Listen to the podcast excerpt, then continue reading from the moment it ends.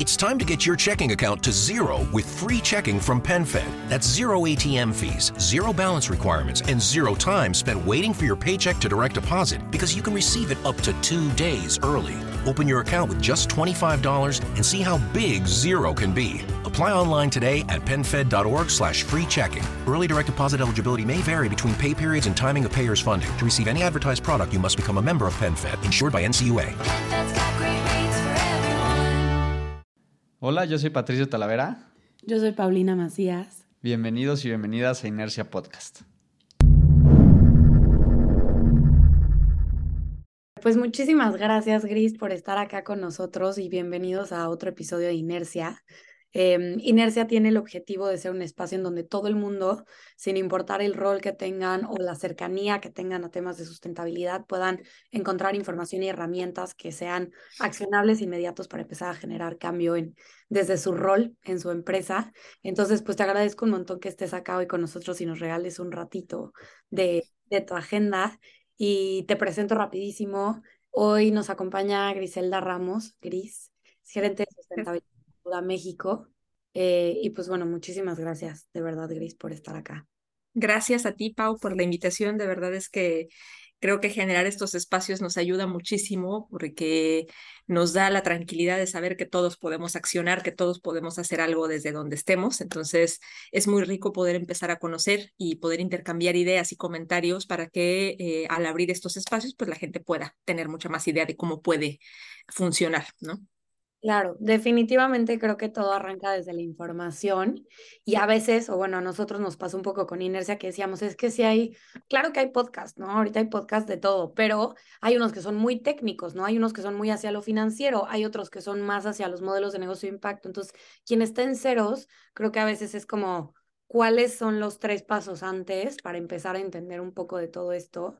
Y digo, para poner en contexto a, los que nos escuchan, seguramente todo el mundo ubica Natura, pero algo que poca gente sabe, eh, o a mí me ha pasado, me ha sorprendido y, que la verdad creo que es una de las razones de, de, muchísimo orgullo de una empresa de ese tamaño es Natura. Justo en 2014 se consolidó como la empresa pública más grande del movimiento de empresas B que, que, no es reto menor y que además significó adquirir el compromiso de ir certificando a sus subsidiarias en distintos, eh, bueno, de las empresas en su portafolio uno a uno, ¿no? Entonces al final es un movimiento de mejora continua y la verdad es que yo soy súper, súper fan de, de que una empresa pública esté alcanzando este tipo de, de, buenas prácticas y las esté manteniendo y las esté amplificando conforme va creciendo. Entonces quería ver si en caso de que aquí alguien tenga un poco de duda de este historial como de impacto que puede tener Natura, si nos podías platicar un poco sobre la historia de Natura o cómo nació con un propósito ya en el centro del negocio, porque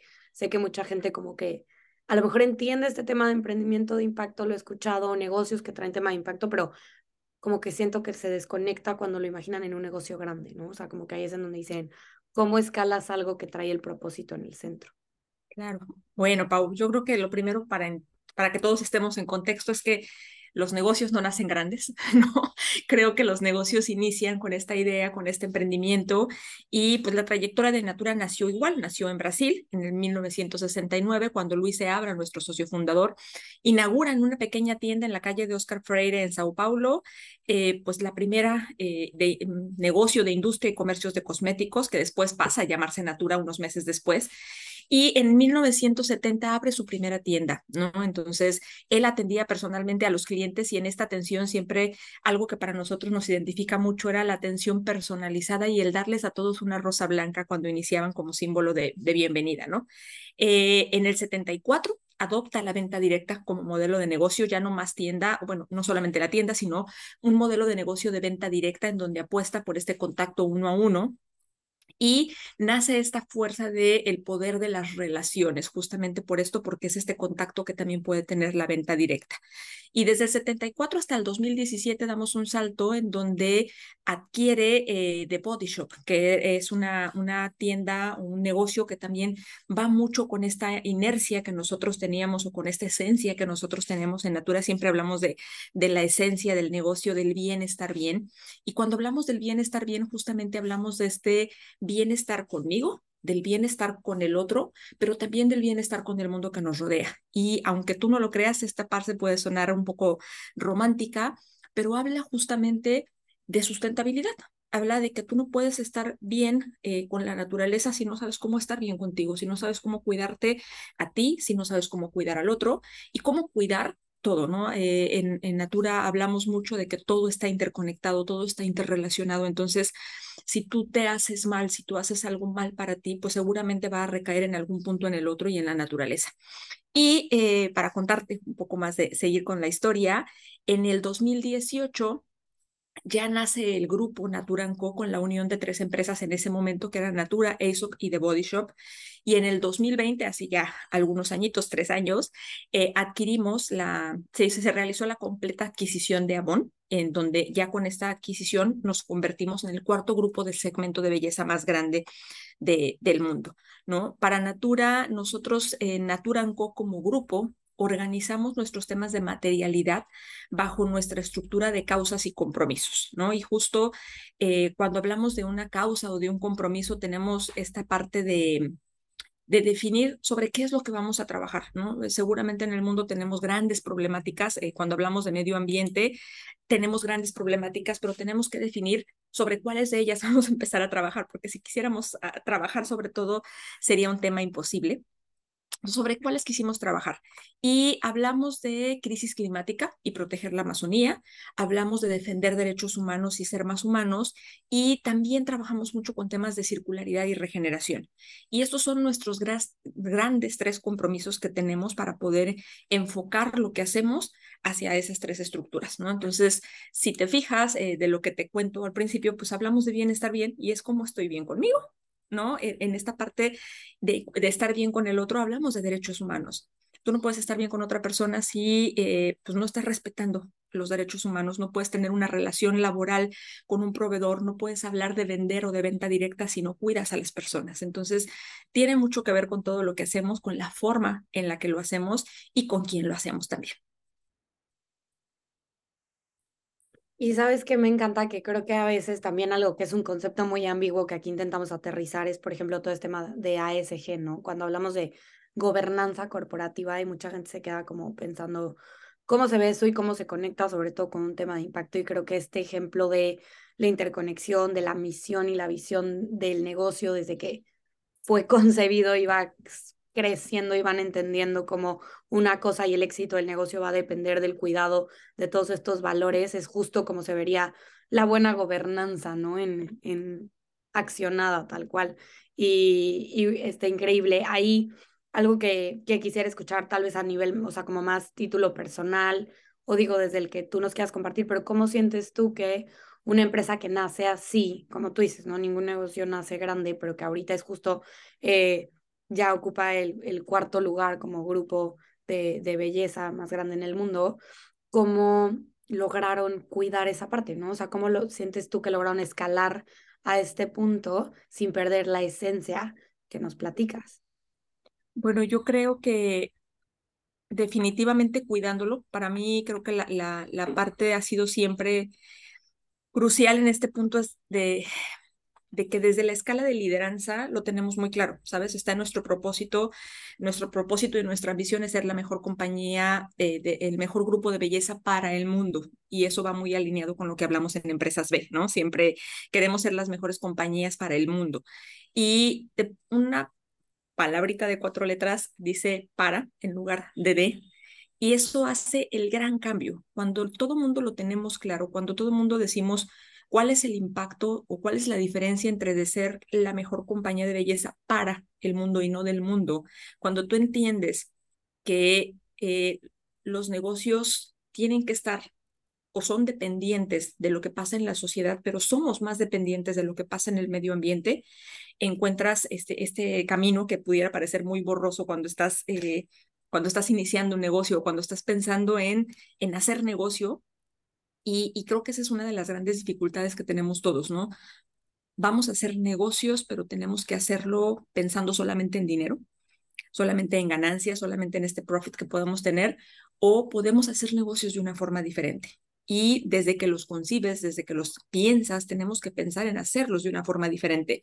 No es que pasó el negocio y dices, ah, ¿qué podría hacer con esto? Eso normalmente lo confundimos con esta parte que hacemos de voluntariado o en esta parte que hablábamos de otro tipo de cosas que hoy ya no entran dentro del esquema que nosotros queremos. Tienes que pensar cómo es tu forma de hacer negocios con sostenibilidad, pensando en ESG, ¿no? Y entonces ahí es cómo lo que yo hago va a impactar al medio ambiente, cómo lo que yo hago va a impactar a la sociedad y cómo eso me va a traer ganancias al final. Y es una buena forma de pensarlo, creo yo, ¿no? A veces pensamos que solamente las grandes corporaciones pueden darse el lujo de hacer eh, negocios sustentables y creo que no, creo que todos podemos empezar, eh, si lo pensamos, como tú lo decías hace un rato, aterrizadito, sin grandes conceptos, sin grandes cosas, ahí es donde viene la, la parte interesante, ¿no? Yo eh, creo que, que de repente eh, las personas que estamos con temas de sustentabilidad hablamos muy rimbombante, ¿no? Y hablamos de, de carbono neutro, y hablamos de la cero neutralidad, y hablamos del net cero y demás, y yo siempre les digo, pues sí, pero quien lo termina haciendo es el consumidor que no sabe qué es net cero. Cuando le dices net cero o cuando le hablas de carbono neutro, ¿cómo le aterrizamos las cosas para que pueda ser partícipe de lo que estamos haciendo, ¿no? Totalmente. Y quería justo, o sea, esta parte que dices tú, como lo hemos cuidado y hemos preservado gracias a que está súper claro para los liderazgos y también en, en razón de, de, romper un poco con la ambigüedad de a veces estos conceptos, eh, desde el rol que tengo ahorita y las conversaciones que he tenido a veces con, con directores o, igual gerentes en diferentes áreas que me dicen, ok, pero me cuesta trabajo entender el cruce que podría haber entre la gestión de área del negocio y la gestión de nuestro desempeño social y ambiental. Y a mí en algún momento me contaron igual una historia de cómo en Natura habían como ciertos KPIs, ¿no? O sea, que, que eran como, ok, tenemos nuestros KPIs como cualquier negocio tradicional a nivel, no sé, venta, eficiencia, costos, no sé, y eso se ligaba, o sea, había como una relación muy directa entre uno y otro, o a lo mejor no tan directa, pero ¿crees que nos podrías dar un ejemplo como de cómo podrían verse sus KPIs de impacto, no sé, en el ejemplo que a ti te parezca más claro, pero como para poder evidenciar que se puede llevarla, o sea, más bien, como tú dices, no es que dejemos de ver el lado de generar rentabilidad, sino que no es ya un solamente, ¿no? O a costo de lo que sea, sino que va a convivir con otros indicadores, con otras prioridades de negocio. Ok, te voy a, se me vienen a la mente dos. Uno, que para nosotros eh, siempre orgullosamente lo hablamos y lo decimos cuando hablamos de que somos una de las primeras compañías en 1983, fuimos una de las primeras compañías cosméticas que se atrevieron a hacer repuestos, ¿no? O rellenables en, algún punto. Y de repente eso pudiera ser como que estás abaratando tu marca en algún momento porque dices, ¿cómo? Un refil o un repuesto, un rellenable de algo para el cuidado del rostro, para el cuidado de mi cuerpo, ¿cómo lo puedes hacer en la parte cosmética? Pudiera parecer.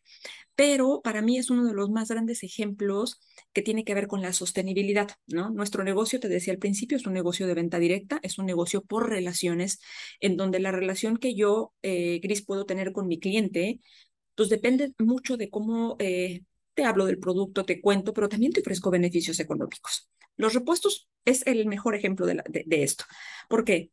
El repuesto, primero, es una forma muy buena de ayudar al medio ambiente porque nos ayuda a disminuir la cantidad de residuos, pero también la cantidad de emisiones de carbono que generamos. Es decir, cada producto que nosotros lanzamos al mercado tiene una emisión de carbono que está medida, ¿ok?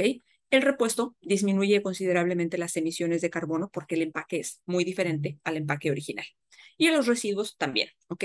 Desde el lado ambiental o de I, es, eh, dentro de la parte ambiental estamos ahí.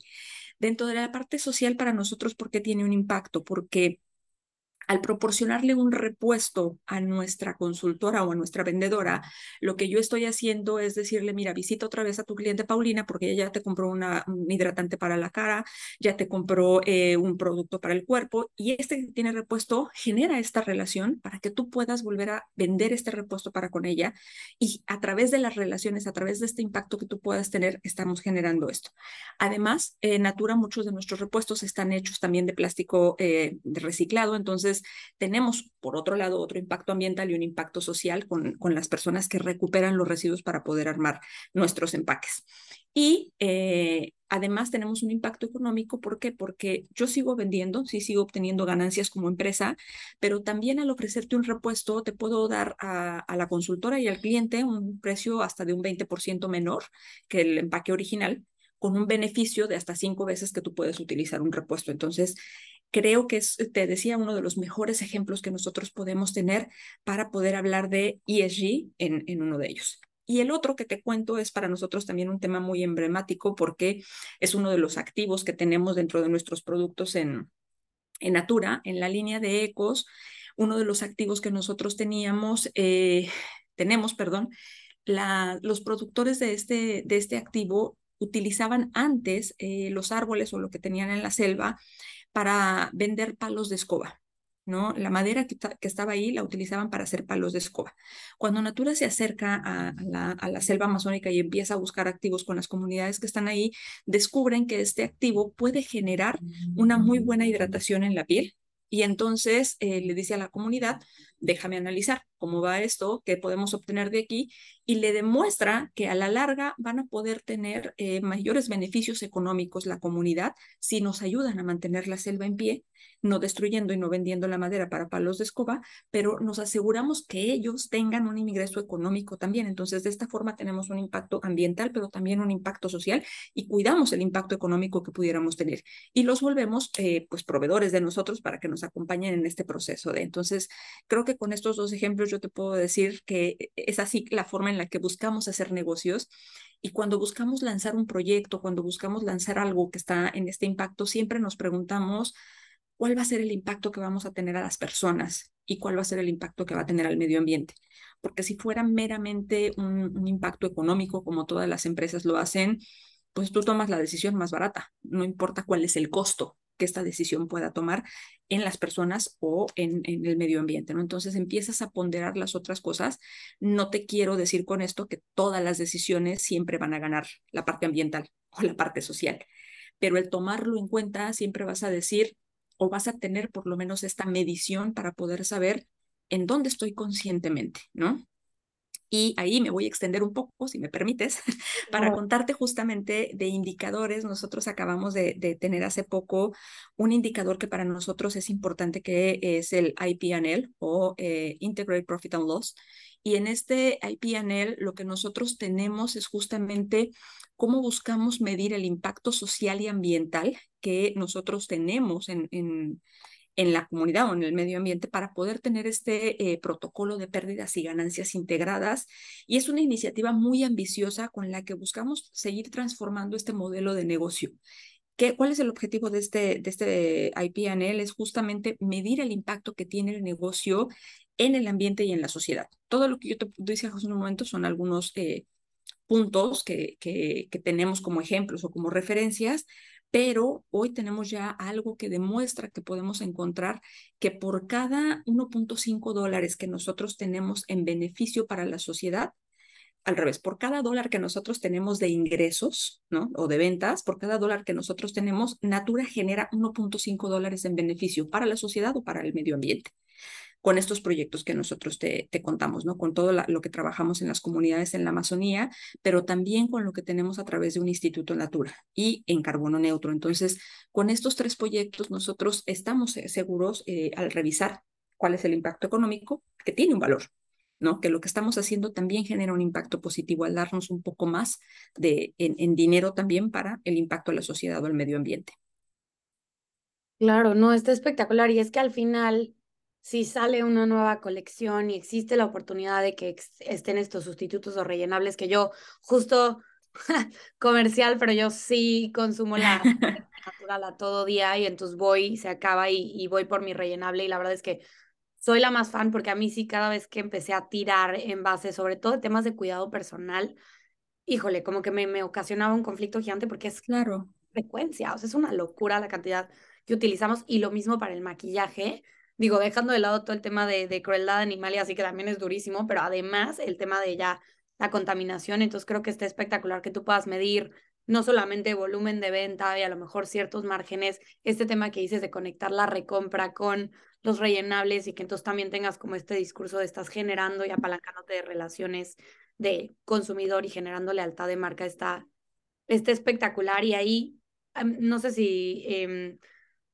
en algún momento lo platiqué contigo, pero eh, me llamó mucho la atención que, digo, dentro de la comunidad de empresas B de México tenemos empresas desde Natural, siendo la más grande empresa B pública del mundo, o tenemos emprendimientos sociales más chicos, ¿no? Este, y justo nos platicaba, ¿no? Es que creo que hay mucho valor cuando una empresa del tamaño de Natura voltea a ver a una empresa B, tal vez más chica o no necesariamente una empresa B, pero una empresa que está generando impacto y los, y los evalúa como posibles o potenciales eh, proveedores.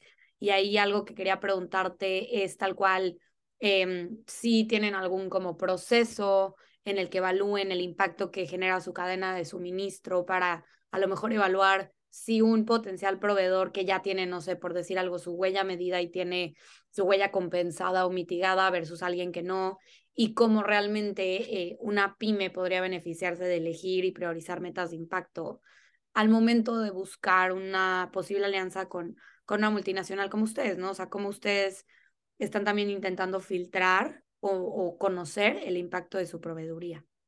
Mira, para nosotros, nuestra cadena de suministro, todos los proveedores con los que trabajamos, eh, somos una empresa difícil, por no decirte que es fácil. ¿Por qué? Porque sí buscamos que los proveedores con los que trabajamos estén alineados a quienes somos, porque para nosotros el tema de poderte ofrecer un producto eh, como este, pues no es que yo te vendo el producto, te vendo el empaque, la forma en la que se hizo, los insumos, y detrás de todo eso hay un proveedor. Entonces, nosotros tenemos un, sistema, sí, de, auditoría hacia nuestros proveedores de la forma de trabajo y justo con ellos es con quienes tenemos este tema más importante de derechos humanos, ¿no? Del cuidado a los derechos humanos.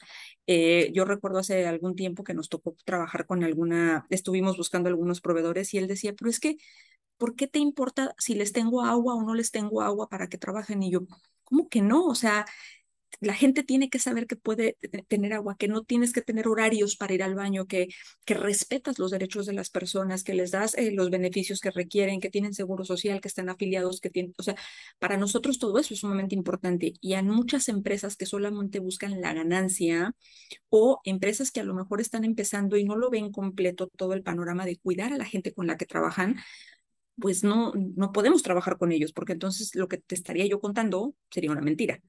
Entonces tenemos que tener mucho cuidado con el nivel de proveedores con los que nosotros trabajamos y para eso existe una, auditoría especializada para mantener este cuidado. Y te hablo desde los grandes proveedores de aceite de palma, de alcohol orgánico, de cualquier otro insumo como los proveedores pequeños, ¿no? Para nosotros es mucho más fácil trabajar con empresas B, por ejemplo, porque pues ya es, es así casi tan transparente como lléname el formulario, vamos a hacer la revisión y se acabó porque pues ya está listo el proceso, ¿no? Ya alguien que es empresa B y para no mentirte, hoy nosotros tenemos dos proyectos, un proyecto en, en, México y trabajamos con, con, dos empresas B, trabajamos con Ecolana y trabajamos con Reciclalo, Suema, Green Tank, eh, que también son empresas B. Entonces, para nosotros es sumamente importante el poder contar con ellos en estos procesos, porque sabes que estás hablando a la par, ¿no? Que no hay que explicarle que tenemos que tener este cuidado, que demás, y además genuinamente lo tienen. Entonces, por eso para nosotros es eh, buenísimo el poder trabajar con empresas B, el poder trabajar con empresas que ya tienen esta visión eh, de, de, lo que nosotros buscamos, porque pues ya no tienes que esperar a que pase el proceso a decirle que hay que trabajar, que mejorar y en dónde está. Y, y si de por sí ya para darte de alta como proveedor hay un proceso eh, largo, pues esto ah, reduce considerablemente los tiempos porque ya la auditoría pasa mucho más fácil y sencilla. Claro, y al final también a nivel riesgo, de alguna manera, muchas de las crisis que han pasado multinacionales también tiene que ver con que, eh, o sea, no que intenten a lo mejor desde un inicio deslindarse de la responsabilidad de la cadena completa, pero sobre todo en la industria de la moda, ¿no? Que hemos escuchado de jornadas, esclavitud moderna y así, y ok, tal vez tú no los tendrás contratados de forma directa, pero juegan un rol bien relevante para el producto final y demás. Entonces creo que eh, es, es increíble que lo hagan y que también para las pymes que, que se están encargando de este impacto, que le están dedicando el tiempo y muchas veces sacrificando tal vez el margen por tener el cuidado al ambiente o a la sociedad, puedan tener también un beneficio al momento de acercarse a un, a un potencial aliado como es Natura. Y, y yo siempre digo también que me encanta cuando el tema de la certificación B evidentemente nace en un negocio, o sea, el, por, por convicción de liderazgo, pero que para un tercero también el que tú estés certificado, ya sea como empresa B o por alguna otra certificación, es, que ya completaste un proceso de debida diligencia o una auditoría cero, ¿no? Y ese es un poco la idea, no tener que sensibilizar desde un inicio a tu, a tu Claro, y, y, tiene un valor, ¿no? Importante porque te habla de que sí se preocupan por lo que está pasando. Tener una certificación de empresas o de cualquier otro tipo de estas certificaciones, pues ayuda muchísimo porque sabes que creo que esta parte es muy importante, es no lo hacen por un cumplimiento legal, sino lo hacen porque de verdad quieren que su negocio vaya en ese camino, ¿no? Exacto, no, todavía no. Luego vamos a platicar en inercia igual de cómo estamos en regulación en México, pero evidentemente nace por convicción. Em, y otra de las preguntas que te tenía era justo, creo que yo, por ejemplo, que estuve en una, eh, en una startup y queríamos implementar ciertos programas de circularidad y demás, a veces se nos complicaba por no tener como la capacidad instalada, ¿no? O sea, o mínimo eso era como nuestro tema un poquito.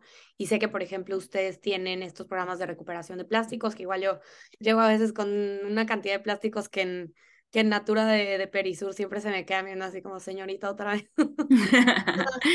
y llevo todo, pero, o sea, quería ver si, digo, además de este que yo les comparto, que justamente en, en todas las tiendas, bueno, esto es de Body Shop, creo, ¿verdad? Tenemos en, en ambas, en las dos tiendas, hoy tenemos, me hablas de reciclaje y yo eh, me pongo porque es un tema que eh, es un proyecto que nos ha encantado muchísimo. Eh, empezamos a trabajarlo hace ya tres, en el 2020, poquito antes del 2020, y la verdad es que creo que fue todo un aprendizaje, Pau, porque empezamos a, a querer trabajarlo solos. ¿no? Y te das cuenta que, pues, Natura vende cosméticos, no nos dedicamos al reciclaje, ¿no? Entonces tienes que empezar a buscar aliados para poder empezar a trabajar. Y en este buscar aliados, pues dices, ¿y con quién? Y ahí fue donde empiezas a buscar. Y en ese momento, te hablo de hace tres años, ¿eh? ni siquiera es tantísimo. Dijimos, ¿con quién? ¿Dónde es tan poco lo que hay? Empezamos a hacer un sondeo, nos ayudamos de algunas organizaciones y demás. Y eh, llegó a nuestras vidas, lo primero fue Ecolana, ¿no? Con los que decidimos hacer este proyecto. Hicimos un proyecto de movilización para nuestra fuerza de ventas, ¿no? Porque así como tú como cliente, hay muchas consultoras que decían, pues sí, muy sustentables, pero ¿y qué hago con mis residuos, no? Y, y si un cliente me pregunta qué hago, dónde lo llevo, entonces lanzamos este proyecto de movilización para que nuestras consultoras pudieran eh, llevarlo al, a algún centro de reciclaje y ahí Ecolana nos dio, eh, la verdad es que ha sido una alianza maravillosa porque nos han dado estos mapas del centro de reciclajes para que en todo el país nuestras consultoras puedan llevar y ha sido una colaboración súper linda porque además ellas nos ayudan con la gestión para saber quiénes de nuestras consultoras llevan más residuos, a dónde los llevan, cuántos llevan y demás. Y obviamente, bueno, nuestras consultoras tienen un beneficio, tienen un producto gratis cada 50 kilos de, de, de reciclaje que llevan. Entonces, ha sido súper bueno, ha sido una colaboración súper linda. Y de ahí empezamos a, bueno, pero ¿cómo lo escalamos? No, no solamente es con ella, sino cómo logramos involucrar también en, la cadena de reciclaje de las personas que ya hoy se dedican a hacer reciclaje, ¿no? Nuestras consultoras son de buena fe que se movilizan y actúan, pero su negocio es la venta de productos, no es llevar al reciclar. Y encontramos ahí en el camino a Reciclalo App, Suema y Green Tank, que en alianza las tres nos ayudaron a gestionar un proyecto de reciclaje también con recuperadores de residuos urbanos y la verdad es que ha sido súper lindo porque ellos también se encargan de, de, de, recuperar los residuos de nuestras tiendas. Entonces, si tú vas a la tienda como cliente y llevas los residuos, con Suema eh, nos ayudan a recuperar estos residuos y a darles un correcto destino. Entonces, tenemos como todo el círculo cerrado desde nuestras consultoras, las tiendas que también tenemos, de Body Shop también tiene centros de, de reciclaje, Natura tiene centros de reciclaje en sus tiendas. Entonces, la idea es que podamos tener esto y además ayudar a los recicladores eh, urbanos a poder eh, tener un trabajo más digno para poder hacerlo. ¿no? Entonces también ahí vemos una parte de, del impacto social que generas. Te, te repito, pues, nosotros lo mismo dirías, pues en México hoy no nos han obligado a recuperar residuos. En México hoy, pues nadie, no existe una ley REP y podríamos no hacerlo limpiamente, ¿no? Porque pues no estoy faltando a la ley, pero sabemos que por convicción eso lo tenemos que hacer, ¿no? Entonces, que tienes que hacerte responsable de esta parte, pero que además intrínsecamente no solamente viene la parte de residuos, sino del impacto social que esos residuos generan. Y eso es algo que muchas personas no sabemos. Tú crees que la basura, pues ya la lanzaste y ya, y si la separo, estoy generando un buen impacto al medio ambiente pero no te das cuenta que además estás generando un impacto social porque lo que tú estás separando en tu casa, en tu empresa, en tu negocio, tiene un impacto económico y social para las personas que son recuperadores urbanos, para esta gente que se dedica a pepenar basura. Entonces, sí es bien importante que yo siempre les digo, imagínate que estás dejando en la basura un billete de 20 pesos en un bote y otro billete de 50 en otro. Si tú la separas, le estás dejando eso a una persona.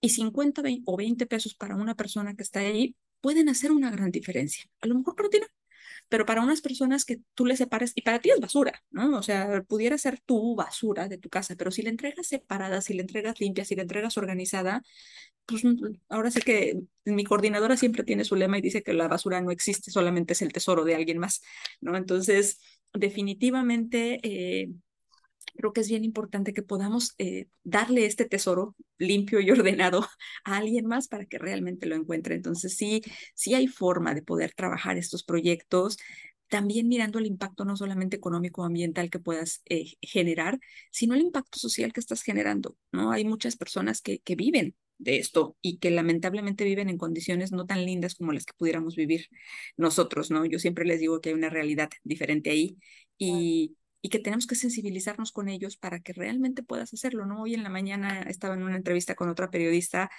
y, y, me decía, desde que te escuché, yo bajé y le pregunté al señor cuál era su nombre y ahora ya le digo, señor, aquí tengo mi basura y se la entrego en la mano. Y yo, qué bueno, porque pues, ah, tú crees que no estás haciendo nada, pero de verdad con eso ya estás significando su trabajo, lo estás tratando como persona y no como el señor de la basura.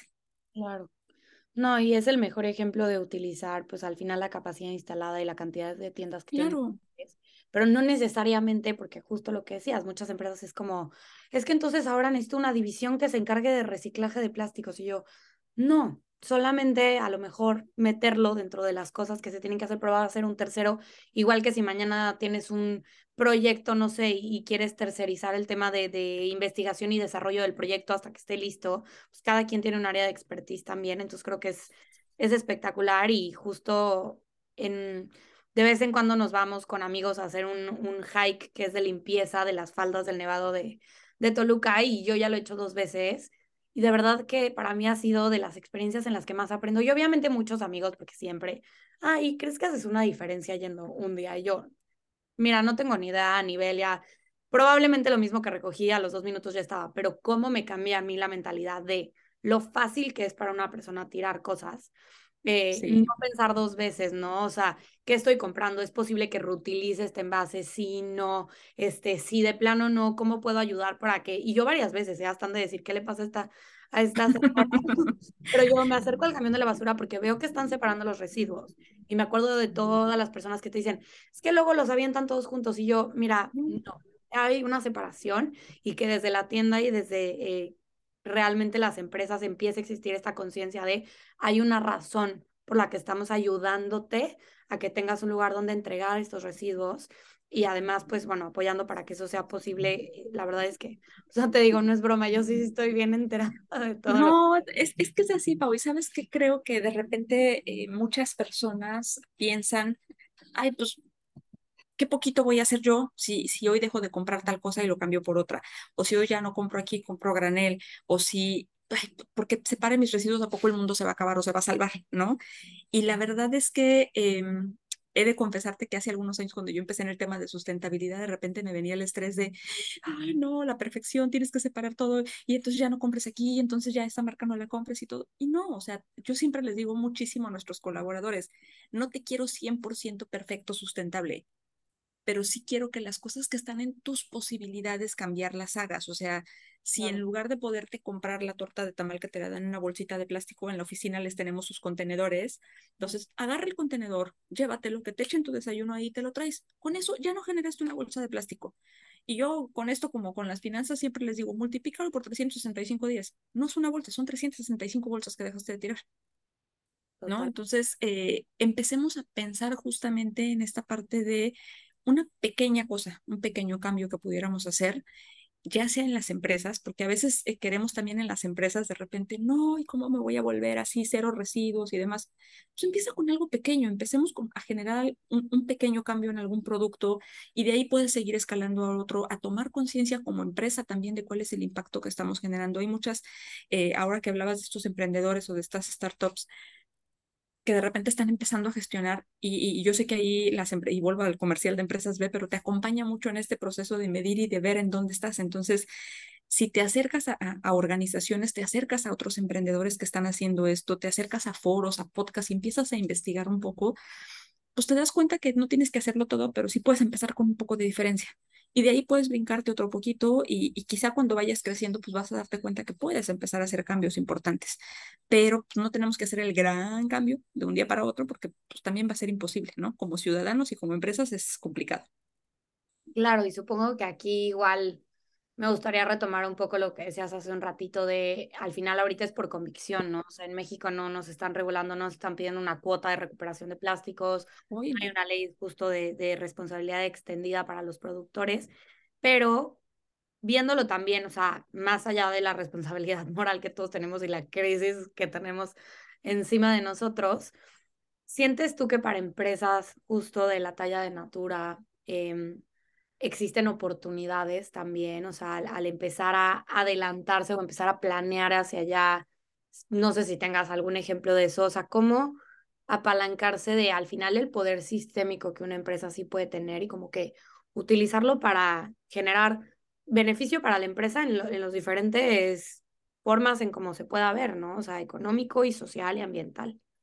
Mira, yo creo que te, contaba este ejemplo de cómo nos comenzamos a aliar con, con Ecolana, con Green Tank, con Suema, y justamente tiene que ver con esta parte de, primero, saber identificar que no lo puedes hacer solo, ¿no? Tú bien lo decías hace un momento.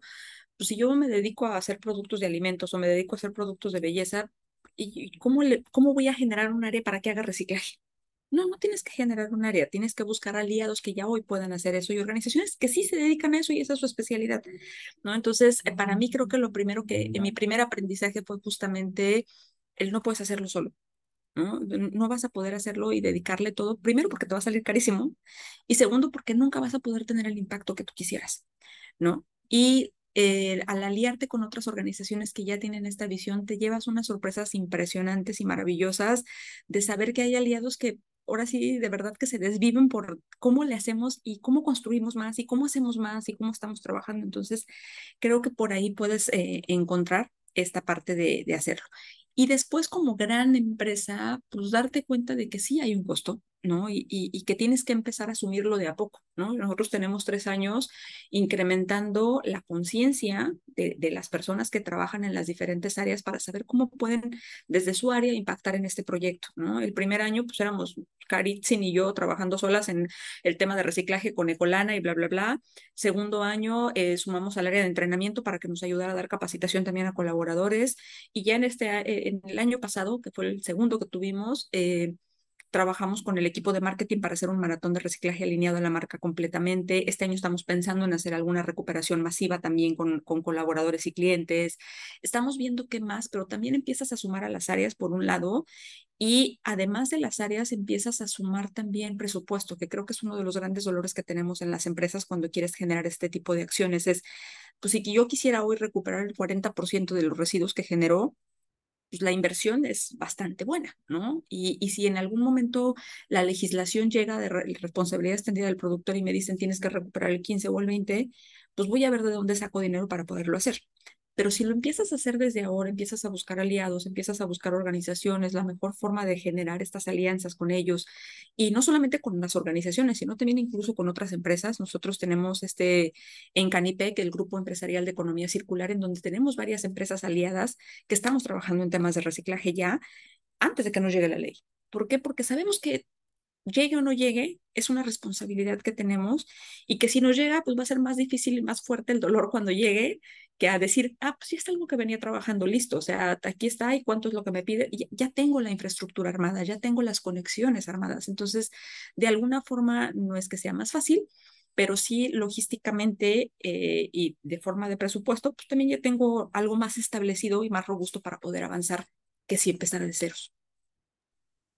Claro, no, definitivamente creo que no es sencillo, creo que es muy visionario y muy innovador, ¿no? O sea, también decir, esto viene y sí o sí va a llegar y creo que algo que a mí me encanta de, de Natura o cada vez que veo también una empresa que se certifica B, que son más grandes, tal vez no necesariamente públicas, o sí, porque también entra a lo mejor a veces un tema de rendición de cuentas y transparencia que empuja eh, como que esta agenda a veces, pero es que van generando un nuevo, como un nuevo benchmark, ¿no? O sea, el, la comparativa, eh, desde mi punto de vista, a veces como consumidora digo, a ver, yo soy súper eh, leal a la causa y yo sí, no me importa que tenga que ir a comprar mi desodorante a calle número X en la Roma y es el único lugar donde lo consigo porque es biodegradable, ¿sabes? Pero a lo mejor hay gente que por conveniencia ya soltó la causa y dice adiós, pero con un Natura sabes que te puedes encontrar un Natura, la verdad es que en cualquier centro comercial, y además vas a poder eh, hacer eh, compra por catálogo, o sea, existe una infraestructura que también hace que al final, yo quiero creer, la competencia de una empresa de este tamaño tiene que voltear a ver y decir, me tengo que ir alineando estas cosas. Entonces, el poder que tienen ustedes también de crear un benchmark positivo en cómo se quiere ir viendo la industria es, es espectacular. Y pues ya para cerrar, Gris, quería ver si nos podías compartir tres pasos accionables, tips, consejos que tú le darías a alguien que esté en tu rol o si no existe tu rol todavía, alguien que quiera empezar a proponer y quiera empezar a crear o detonar una estrategia de sustentabilidad dentro de una empresa que tiene estos retos por su magnitud o por ser pública o, demás, ¿cuáles serían tus, tus tres pasos?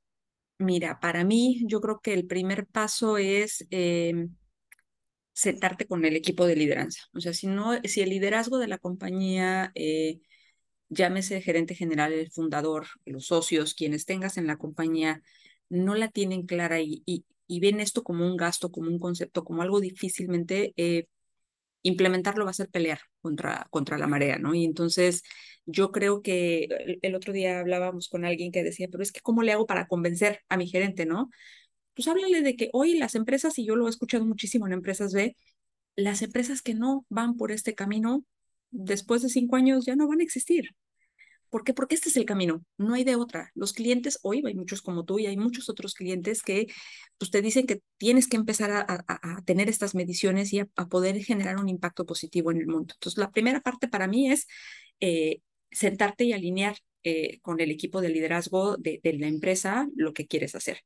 Y después definir este propósito eh, con todas las personas que quieres involucrar en tu organización, con todos aquellos que quieren que participen, con colaboradores, con tus proveedores, porque hablábamos hace un rato de la importancia que tiene un proveedor en tu cadena de valor, ¿no? Entonces, eh, con tus proveedores, ¿cómo vas a involucrar a tus clientes? ¿Cómo quieres que cada uno de ellos se involucren dentro de este proceso, de este propósito que tú tienes? ¿Y cuál va a ser su rol para que ellos te puedan acompañar, ¿no? Hoy hay muchos clientes como tú, en el caso de Natura, que dicen, yo es que lo compro porque yo sé que no hacen pruebas en animales, yo lo compro porque sé que tienen productos veganos, yo lo compro porque sé que cuidan su huella ambiental y cada vez hay más clientes informados, pero también tenemos que tener a colaboradores eh, capacitados para que sepan cómo trabajar con estas estrategias y que cuiden lo que hace un proveedor. Entonces, para mí es esa parte que, tenemos y creo que la que viene más a lo mejor de corazón es ser genuino, no hacerlo porque lo ves como una moda o porque la legislación lo puede, sino que este propósito que nosotros tengamos realmente venga alineado con la visión de lo que tú quieres. ¿No? Eh, de repente uno pudiera parecer hasta el soñador de la compañía, ¿no? a mí al principio me decía que yo vivía en Disneylandia, porque pues sí, todo era bonito y todo era lindo. Y no, la verdad es que no todo es bonito y todo es lindo. Hay historias muy crudas y muy crueles dentro de lo que vemos, pero en la medida en que las personas que estamos involucradas nos sensibilicemos de lo que eso pasa y del impacto que un producto, un desodorante, un labial, una crema tiene en la sociedad, más allá de, de, solamente hacer que te veas linda o que cuides tu piel, que hay un impacto. Pues entonces te vas a dar cuenta que, que, que hay algo más allá o que hay algo detrás de ese producto, de la forma de hacer un producto, de ser un, negocio. Y yo creo que por último, me dijiste tres, pero te voy a dar cuatro, eh, y para mí no es menos importante es que cuentes lo que estás haciendo porque de nada sirve que tú te esfuerces por hacer infinidad de cosas, que te esfuerces por tener un propósito, que eh, todas estas cadenas de valor si no se lo cuentas a nadie. ¿no? Porque en la medida en que te lo cuentes vas a encontrarte eh, pues más personas en el camino haciendo lo mismo y se te va a hacer más fácil el camino. Entonces creo que a mí eso me ha dejado eh, estos años que tengo en temas de sustentabilidad, encontrarte con emprendedores de empresas B y que de repente te dan ideas y dices, wow, eso no lo había pensado. Y no es que aprendas solamente del grande, creo que hay muchos hoy que tienen grandes ideas y que te pueden acompañar para hacer procesos, pero si no lo cuentas y te quedas hermético diciendo, no es que a lo mejor me roban la idea, yo siempre les digo, en temas de sustentabilidad no hay competencia. si todos nos salíamos y buscamos, porque todos buscamos lo mismo, construir un mundo mejor. ¿No? Entonces, eh, si es así, nos salíamos, al contarlo, vas a encontrarte más personas en el camino haciendo lo mismo y puedes empezar a generar lindas alianzas para poder trabajar. Claro. No, me encanta. Muchas gracias, Gris. La verdad es que creo que al final en la sustentabilidad, sí o no, claro que siempre hay un caso de negocio, claro que las empresas que no empiecen a mirar hacia allá y vean esto, más allá de perderse las oportunidades que existen de ser pioneros e ir innovando y entendiendo y pivoteando qué le funciona y qué no y qué conecta con sus grupos de interés, pues sí también va a haber un tema de riesgo de desaparecer, ¿no? Y que al rato de no estés ahí eh, top of mind de tu categoría o demás por estos temas, pero sí el ser genuino, comprometido y demás es algo bien importante porque es, es una carrera cuesta arriba, ¿no? A mí igual un día me, me lo dijo un mentor, me dijo, espero que estés bien apasionada de esto porque vas a tener que intentar convencer a mucha gente y vas a tener que escuchar muchas opiniones con las que no congenias. Claro, ¿no? Pero pues al final, como tú dices, estamos aquí en la sustentabilidad, no hay competencia y es es hacia donde vamos todos. Entonces, pues, muchísimas gracias por habernos regalado este rato. De verdad, creo que se aprende un montón de escuchar de forma como tan aterrizada cómo se ve esto en una empresa grande y cómo se vive y cómo se crece. Y, y pues nada, muchísimas gracias, Gris, por estar Gracias a ti, Pau, por el espacio y ojalá que, que después de este capítulo haya muchísimos más para que la gente pueda entender estos conceptos y creamos que ser sustentable no es tan difícil. Todos podemos hacer algo. Muchas gracias por habernos acompañado en el episodio de hoy. Esperamos que todo lo platicado te ayude a ti a hacerte las preguntas correctas y materializar y entender conceptos que hoy son muy ambiguos. Recuerda que el objetivo de Inercia es poderles aportar las herramientas y recursos para que desde su rol puedan comenzar a generar impacto empresarial positivo de forma inmediata en su organización. No olvides visitar el link en la descripción del episodio para acceder a todos los reportes, papers, podcasts y demás información que puede ayudarte en esta tarea. El impacto crea movimiento, solo hay que iniciarlo.